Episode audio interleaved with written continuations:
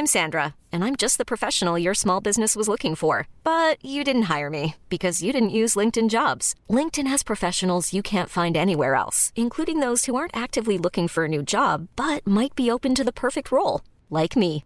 In a given month, over 70% of LinkedIn users don't visit other leading job sites. So if you're not looking on LinkedIn, you'll miss out on great candidates like Sandra. Start hiring professionals like a professional. Post your free job on linkedin.com/achieve today.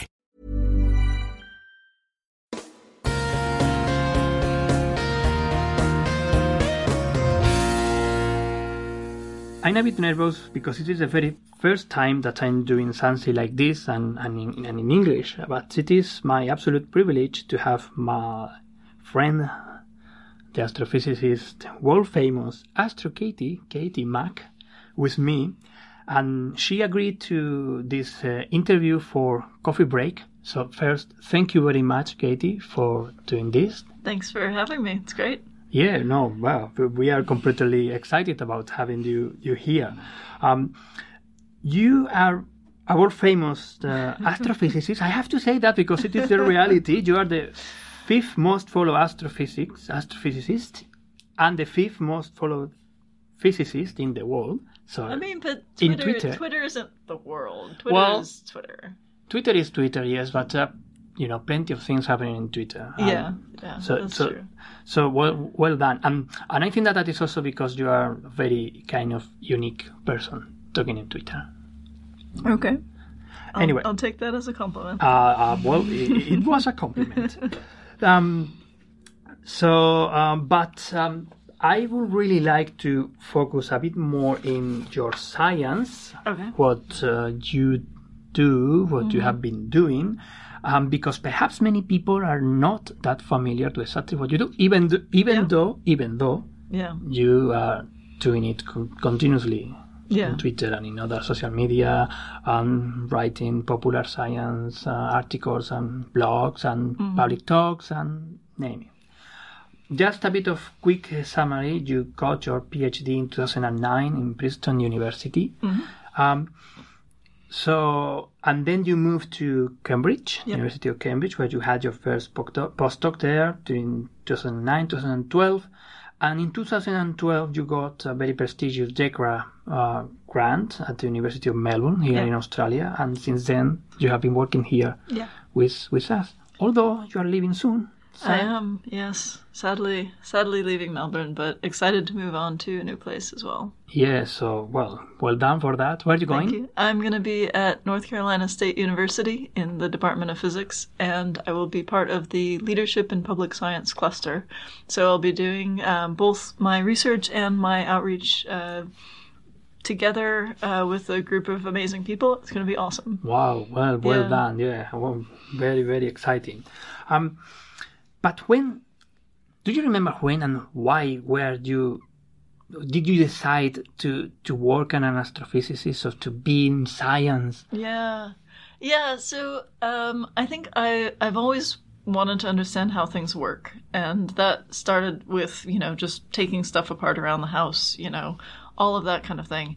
And I think at some point I started to hear things about, you know, science fiction and black holes and time travel and, you know, space time. And I thought that sounded just amazing, you know, this sort of mind bending concepts. And I remember reading about Stephen Hawking and like seeing some lecture or or reading some book, and um, the stuff that he worked on sounded the best. It was you know black holes and the Big Bang and, and all of that. And I thought I want to do what he's doing. So I found out that he's called a cosmologist. Um, the cosmologist is someone who studies the cosmos as a whole, you know, the universe. And so I said I want to be a cosmologist. And I think I must have been around 10 when I Wow, made that wow. proclamation. And, you know, over the years, um, I worked in a few different areas. Um, I did some research in nuclear physics, I did some particle experiment, but um, ultimately I really wanted to do cosmology, and that's what I'm doing, which is, uh, which is really great. I'm really um, happy to have you know, been able to to stick with that that idea and really work on the things that I love.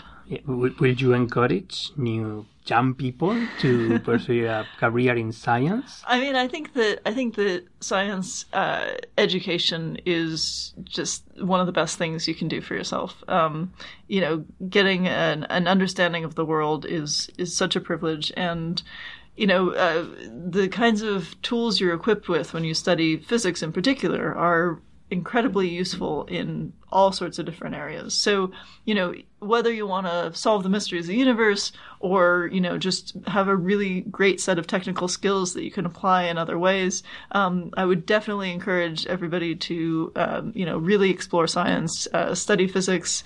Um, and if that's what you're passionate about, you know, I would, say, you know, definitely something worth, worth pursuing. Good. Well, um, can you tell us a bit more about your PhD thesis at uh, Princeton? Yeah, Princeton? yeah. So um, I did my undergraduate degree in physics, um, but when I moved to Princeton, I went into astrophysics. And in in during undergrad, and actually a, a little bit before I was an undergraduate, when I was in high school, I, I did some research in particle experiment. Um, Do you say high school? Yeah, yeah. I managed to to get involved in in some particle physics work as a high school student. Yeah, I was, okay, I was, I was very lucky. I had some good opportunities with that. Um, I worked on neutrino physics. Um, so for a while, I did sort of ex- uh, experimental particle stuff. But when I went into college, um, or when I went into uh, grad school, I really wanted to get more into astro and and uh, you know cosmology stuff like that. So I went to Princeton, and I kind of I've always since undergrad really I've been kind of on the sort of border between particle physics and astronomy or astrophysics. So I've studied things like um, the very early universe, so shortly after the Big Bang, and what we can learn about the, that time from using astronomical observations, but to learn about the, the really fundamental physics of the universe. So I've worked on stuff like that. I've worked on things like microscopic black holes and how they might form and what they could do over time. I've worked on uh, things like cosmic strings, which are these hypothetical sort of strings of energy that stretch across the universe, and you know what you could look for uh, to try and find those with radio telescopes. So lots of lots of different things that really combine the the fundamental physics, you know, particle physics or or just fundamental physics theory, um, with what you can do with telescopes and observations. And so that's that's kind of the area I like to work in. Also, when I was in grad school, um, I worked on uh, axions, which are a, a kind of a theoretical particle that could be responsible for dark matter, and so that kind of got me interested in the uh, the question of dark matter and you know uh, how we can learn about it, um, what it might or might not be. Um, and so I worked on I worked on axions and I worked on primordial black holes, which are these microscopic black holes, and um, not always microscopic, but formed in the early universe. Um, and just thought about you know sort of different possibilities for what dark matter could be. And so then when I went into uh, my postdoc, um, I started thinking more about uh, other kinds of dark matter and and how we can sort of see what it does in the universe. So your passion for dark matter Yeah. started early, really Yeah. early. In Well, the, Yeah, I mean, I started working on it, I guess, during grad school in in a in a real way. But I mean, the thing about dark matter is it's it's just everywhere, and it's part of everything in in astrophysics. If you want to understand galaxies, if you want to understand, you know, the formation of the first things in the universe, you really have to think about dark matter because dark matter is, you know, most of the matter in the universe. So something like 85% of stuff in the universe that has mass that does gravity is is this invisible stuff and we don't understand it. And that's it's a great problem to work on actually because you know it's a mystery. We don't know what dark matter is but we know so much about it. You know we know where it is. We know um, you know how it clumps together we know how the structures made of dark matter have changed over time. Um, we know a lot about what it isn't. We've done lots of experiments that have ruled out lots of different theories for what it might be. So there's there's a lot to do in the dark matter sort of problem. Okay, well, you actually gave a very interesting uh, colloquium here at the Australian Astronomical Observatory today. Thank you very Thank you. much for for doing that. Uh, that is about your current research and particularly trying to understand what dark matter is Mm-hmm. and uh, the work that you are doing in, in that field. So, uh, tell us a bit more about that. You we are starting not only introducing what we think are the main characteristics of the dark matter as we understand at the moment, but uh, how we search for it how- Mm-hmm. With indirect detection, direct detection, or even trying to create Yeah. dark matter in in, in, Yeah. in, in, in the, the Larger Hadron Collider of or other. So t- tell us a bit more, particularly first, as the way it was in your talk, uh, Yeah. indirect detections. What do we know about that? How we can do that? Okay, so so yeah, there's these sort of three ways to detect dark matter, um, or to figure out what it is, I guess, and and and there's indirect, direct, and production. Um, the indirect just means that we're not we're not detecting an interaction of the dark matter itself. We're detecting something that's a result of the dark matter doing something. So in this case, uh, indirect detection is is anything that refers to you know if dark matter has some kind of interaction that produces regular matter. So, for example, um, it's if in particle physics, if you have a particle and an antiparticle of the same type, then when they come together, they can annihilate with each other. So, like mm-hmm. a, an electron and a positron, which is the antiparticle of an electron, when those come together, they annihilate each other and they create photons. Um, but in uh, with dark matter, it's possible that dark matter might be its own antiparticle, which is a weird idea anyway. But Yeah. but this is the thing. Um, and if that's the case, then when the two of them come to come together, they can create some other kind of particle that maybe we could see. So they might create, you know, um, electrons or or tau particles or or quarks or something like that. Some kind of particle that exists in the sort of standard model of particle physics. Something that has um, interactions that we understand. And so, if that's the case, then anywhere where there's a large concentration of dark matter, there could be this steady production of particles, high energy particles that we wouldn't expect to see otherwise. And so that's what indirect detection is built around is trying to find the products of that annihilation. So trying to find, you know, a weird little source of high energy particles or high energy photons in a place where there shouldn't really be anything happening. And so we we look for that in places in the universe where there's a lot of dark matter. Unfortunately, pretty much everywhere where there's a lot of dark matter, there's also a lot of regular matter, and so it's it's really hard to disentangle um, these kinds of signals. So there's a bunch of stuff where people have seen weird uh, signals coming from the center of the galaxy, and people have said, "Oh, maybe that's dark matter," you know, um, extra gamma rays or something like that. Unfortunately, there's a lot of stuff in the center of the galaxy. There's there's stars, there's gas, there's magnetic fields, there's a massive black hole, um, and there could be a lot of processes happening there that we don't understand um, just from a regular astrophysics point of view. So at the moment, it's really unclear if anything, any of these weird signals that we've seen are dark matter or just something from regular astronomy that we don't understand. So it doesn't look like we've really had good, solid evidence of, of you know, dark matter annihilation or some other kind of particle, you know, interaction yet, but we're still looking, and that's a possible way to find the thing. Yeah, we are still doing that. Okay, good. Yeah. Um, and what about the direct detection of the dark matter? How we do that? So direct detection um, refers to basically trying to get dark matter to bump into something directly. Like, um, you know, um, basically what you do is you say, okay, we live in a galaxy. Our galaxy is full of dark matter, and so there, there's probably dark matter passing through the Earth all the time.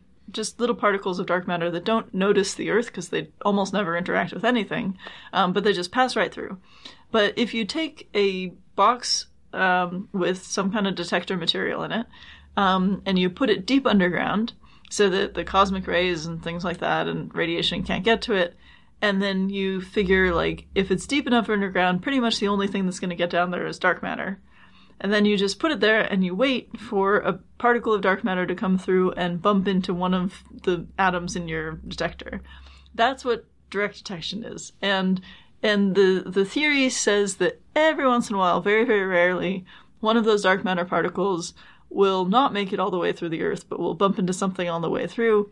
And that's really just what you're looking for. And so there are a whole bunch of experiments around the world where they've got, um, you know, boxes of like xenon or um, sodium iodide or germanium or something like that in the bottom of a mine, surrounded by lead shielding, um, just waiting for a dark matter particle to come through. And there have been tons of experiments. And so, So you far, were particularly we are talking about the Dama Libra experiment. oh, there's a bunch of different ones. Uh, Dama Libra is one of them.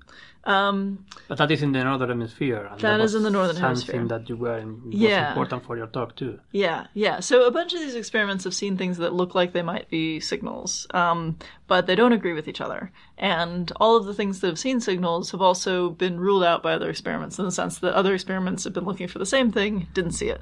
Um, there's the there's an experiment called Dama Libra, which has been around for quite a while, and for something like a decade, they've seen something that they think is a signal of dark matter, and it's a little bit complicated exactly how that signal works, um, but basically they see uh, they they see something bumping into their detector. They don't know exactly what it is, but they see more of it in June and less of it in December. And that would make sense if you work out sort of how the Earth is is going around the sun and how the sun is going around the galaxy. You would expect more dark matter to hit your detector in June than in December. But the problem with that is that there's just a lot of things that vary with the seasons, and it could be that Dama Libra isn't seeing dark matter um, happening more in June than December. They might just be seeing some other kind of thing, some background, you know, neutrons bumping into their stuff or whatever um, that happens to to occur more in the summer than in the winter. So one of the things that I'm involved in is there's a uh, an experiment being put together in Australia to do a similar um, experiment uh, in a mine in Australia. And the reason that's important is because when it's summer in Italy, where Dama Libra is, it'll be winter in Australia, where the new experiment called Sabre will be. And so we should be able to see if this um, so-called annual modulation, this this uh, signal that changes with the seasons, if it's really the seasons or if it's something about the orbit of the Earth around the Sun and the orbit of the Sun around the galaxy. So that's a, an experiment I'm involved in. And there's another experiment that I'm also involved in that might um, also put a, a detector in that same gold mine in in um, in Australia. So uh, there's a lot going on in the next few years with trying to sort out some of these remaining questions about the things that have already been done in direct detection. You know, it is still interesting to think that you want to detect this kind of particles or things that are coming from space Yeah. and the deep cosmos, deep universe, the beginning of the cosmos or whatever, and you have to go deep into the earth. yeah into a yeah mine. it's kind of it's kind of a funny thing yeah um so i've this is the second time I've been involved in a physics experiment in the bottom of a mine. so the first, so um, the the Sabre experiment is in a gold mine um, in uh, in rural Victoria here in Australia. Um, the the other experiment I've been involved in is Super Kamiokande, which is a neutrino detector, Yeah. and that one's in a mine in a zinc mine in Japan. Um, and so I've, I've had to go into mines to do my physics more than once, which is kind of a funny thing. I actually remember when I went and visited the the Sabre experiment. Well, it wasn't the experiment hasn't been set up yet, but when I went and visited the mine where they were doing the testing and stuff. Um, the the thing that struck me was that the um, that it smelled the same. Um, it brought back memories of Of the zinc mine, you know, that, yeah, that sort of Japan. deep in the in the rock. You know, it, it's it smelled the same as the mine in Japan, so That is it was kind of weird. a- Another experiment that uh, recently have been in the media, it is the Mm-hmm. Xenon 1T that uh, in just 30 days, if I remember properly, just reached the sensitivity, the best sensitivity that we had had before for Mm. detection of, of going to lower limit of detection uh, dark matter. Can you Yeah, so talk, tell about, a bit about that? So the xenon experiment has been around for a while. Um, they keep improving their detector and making it bigger and bigger, and they've for a long time had some of the best uh, limits on on dark matter um, direct detection in the sense that they don't see anything, but they they have so much sensitivity that if there if there were something there, they would be able to see it at you know much. Um, much more easily than other experiments. Uh, so they, they can they can detect very very weak interactions between dark matter and regular matter, and they can detect um, you know low mass dark matter particles. And so that's that's the kind of thing that that they're they're pushing down into that that um, you know region of the sort of parameter space. So they're looking at these these very very weak interactions, um, and they haven't seen anything, but uh, they recently upgraded their experiment. So the Xenon one ton, um, Xenon one T, um, is the new version, and they've only it's only been on. I guess it was like thirty four point two days, and that they took data, and they're already doing as well as all the other experiments. So this is going to be really the the um, you know the cutting edge in terms of getting deeper and deeper limits. Maybe they'll see something that would be great. Would Um, but so far they're they're just they're just confirming that there's nothing to see. I mean, and it, and it's interesting because you know they're in conflict um, in the sense that uh, they haven't seen anything, and and the Dama Libra experiment has, and it's unclear what's going on there. I mean, most most people I think in the dark matter community uh, think that probably you know there's something systematic, some kind of weird effect in Dama Libra that hasn't been accounted for, but you never really know. So um, you gotta you gotta test these things. Exactly. You you really know until you actually do the experiment Yeah. and try again. Yeah, Um, and what about the direct production of dark matter in right, the Large right. Collider? Do you think it will happen or not? well, that is a speculation because we Yeah. don't know. Or do we have hints that it might happen? Well, we don't know. So if if you can take so basically if you think about annihilation, like if you can take two dark matter particles and slam them together and get regular matter out, then it makes sense that you can take regular matter and slam it together and get dark matter out. Yep. It's just the reverse reaction. So that's what the Large Hadron Collider, that's one of the things the Large Hadron Collider is trying to do. So the Large Hadron Collider and CERN, they smash protons together and they just look at what happens at the end of that. So they just smash protons together and look at the debris. Um, and so they, they hope to find new particles. They found the Higgs boson, which was fantastic. You know, that was the sort of final missing piece of the standard model of particle physics. Great. Um, and they found that by looking at the debris from these collisions and, and sort of matching up what they saw and, and finding things that looked like they had the right properties uh, to be these Higgs boson particles. Um, in the case of dark matter production, what they'll do is they'll smash together the protons, they'll look at the debris, and they'll hope that something will be missing. So you you know the mass of the particles coming together, you know how fast they're going, so you know how much energy is going to, into that collision, and then when you get the debris at the end, you know these detectors are measuring the mass and the charge and all the energy of the particles that are produced, and if you count all that up and there's something missing, if it doesn't add up to the initial amount of energy from these two particles slamming together, then something got out of your detector without being detected. And that's exactly what dark matter would do. So they're looking for that missing energy signal. They haven't seen it yet, so we don't know, but it's possible that as the LHC gets more and more data, um, it might be able to see some missing energy signal that corresponds to dark matter that was produced in the detector but then escaped, which would be really interesting. Yeah, it would. Um, the last part of your talk was actually you were talking about the connection of the dark matter and cosmology, and particularly uh, the work that you you are realizing uh, with your PhD students, uh, Sarah Scone, Sarah Schon, sorry, yeah. Sarah Schon at the University of, of Melbourne. Can you explain a bit more about what kind of model have, have Yeah, yeah. So, so what we're doing is we're looking at the question of, yeah, let's let's just assume that dark matter does annihilate when it's in high density regions. Okay, so this is a reasonable assumption based on what we know about dark matter and the theory around it. So if that's the case, then in the very early universe, when the first stars are happening, what what happens there is you have a clump of dark matter and you have a clump of gas that's connected to the dark matter, so they're both gravitating with each other. So the the dark matter kind of holds the gas together, and the gas collapses and forms stars. And that's how the first stars are formed: is that they're they're in these sort of clumps of dark matter. The dark matter is providing a lot of the gravity, and then the star comes together at the center of that from the gravitational collapse.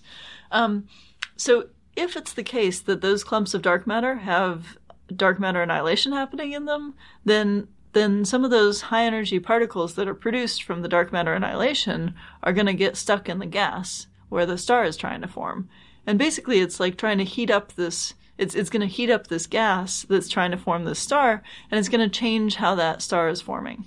So it's it's actually kind of hard to make stars in the early universe. Um, it's very hard to get all that gas to come together and form a star in the very early universe. And the thing that we're working on is trying to calculate how much harder does does it get when dark matter is doing this annihilation thing and dumping a bunch of heat and ions and stuff like that into the gas.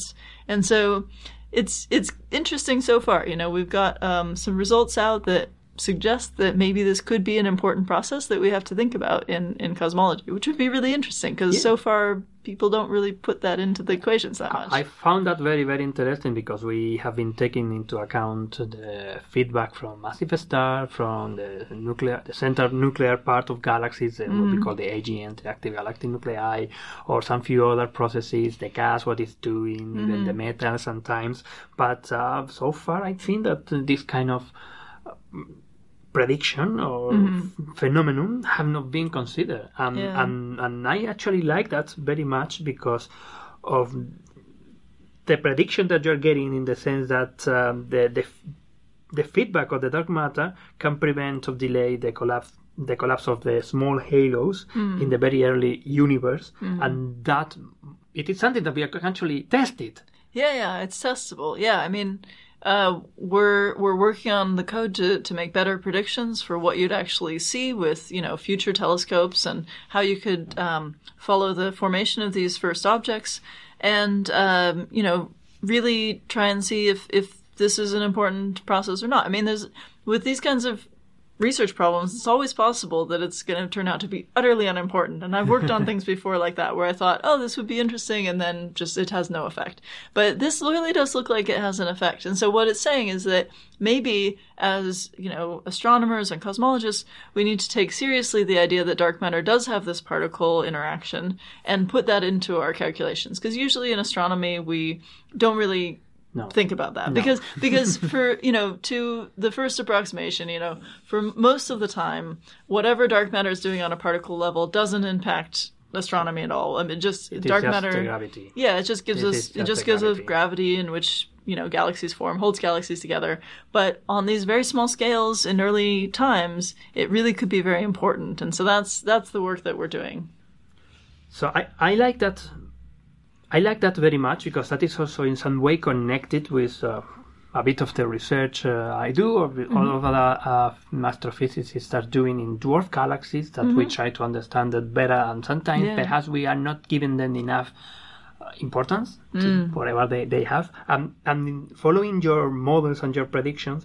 so the very uh, small entities, mm-hmm. if I remember properly, it is uh, point um, one million masses uh, about yeah, a hundred thousand to a, million times as massive as the sun. Yeah. So these entities will not be able to form stars. Potentially, yeah. So so basically, what it says is that in the very early universe, um, these clumps of dark matter, these dark matter halos um, that are around that mass.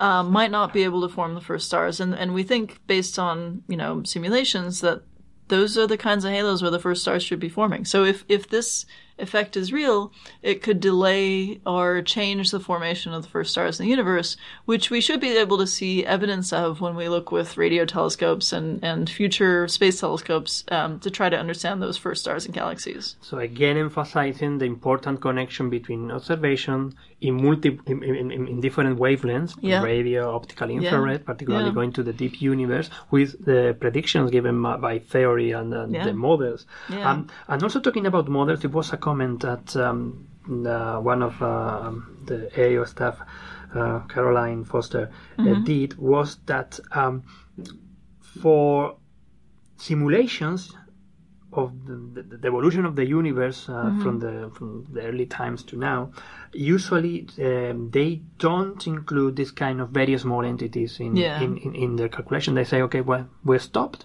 yeah. at uh, around 1 million solar masses. Yeah. So perhaps there is also a connection with yeah. that. Or even you mentioned with the problem that mm, there is still around of the low mass satellites, about galaxies, such as the Milky Way of the galaxy, the Andromeda galaxy. So it is really cool. Yeah, yeah. So, so yeah, maybe it's a maybe this is the really big important thing that'll change how we think about the formation of galaxies. I don't know. It's it's research. We we don't know yet. We have Well, to find out.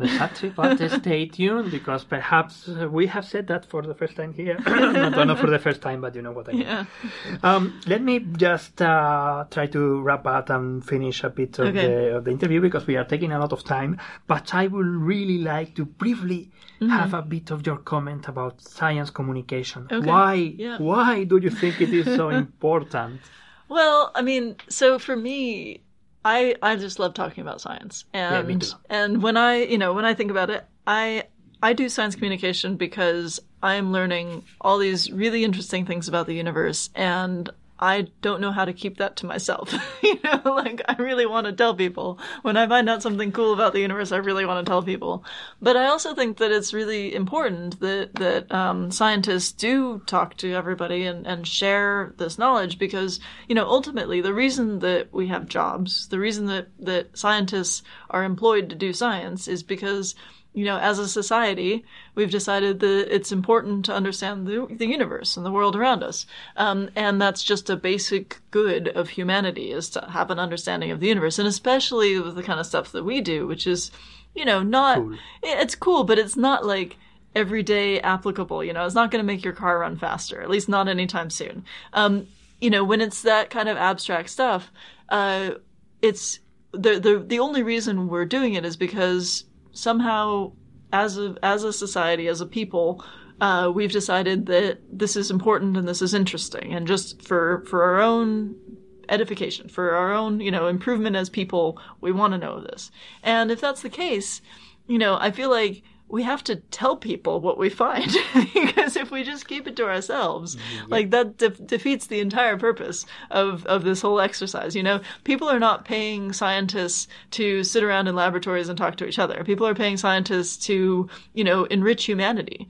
And and i you know i i want to be part of that. So when I, you know, learn something really interesting as part of my job as a, you know, scientist funded by the public money, um, I feel like I want to share that with people. And I'm not saying that that every scientist has to talk to the public, because some people are really bad at it or, Yeah, or don't I- enjoy I it. completely agree with that. Um, oh my but, goodness. but I do think that those of us who enjoy talking to people about science, um, you know, we really should. And I, I hope that, um, you know, academia encourages that more.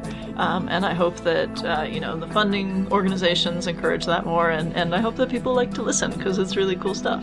Definitely. Okay, well, thank you very much, Katie, for your time. It has That's been right. very, very interesting to listening to you and be talking to you about all of this. Um, so thank you. That's Really. right. Thanks for having me. It was really fun. No worries. See you.